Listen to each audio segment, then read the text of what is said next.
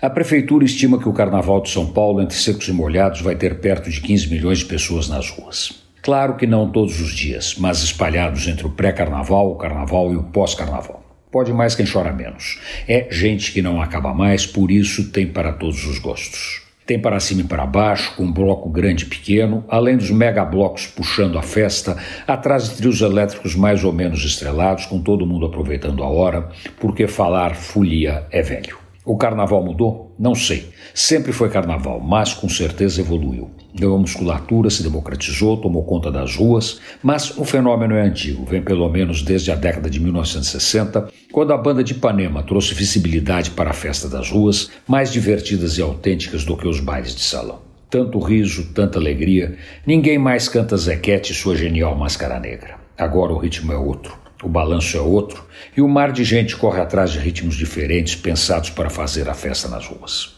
15 milhões de pessoas deve dar direito ao Guinness Books. Não sei se tem outra cidade com tanta gente nas ruas, incluídas Salvador e Rio de Janeiro. Nada fora do quadrado. São Paulo é maior e a Grande São Paulo maior ainda. Fora a turma que vem de fora e lota os hotéis para aproveitar a gandaia. Outro termo velho, solta pela cidade.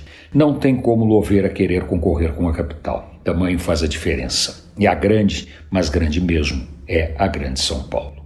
A festa já começou. A cidade está entupida de gente fantasiada de tudo e mais alguma coisa, até de gente sem fantasia. Agora é hora de deixar o barco correr e o trio elétrico assumir o comando. O estrago a gente vê depois. Antônio Penteado Mendonça para a Rádio Dourado e crônicasdacidade.com.br.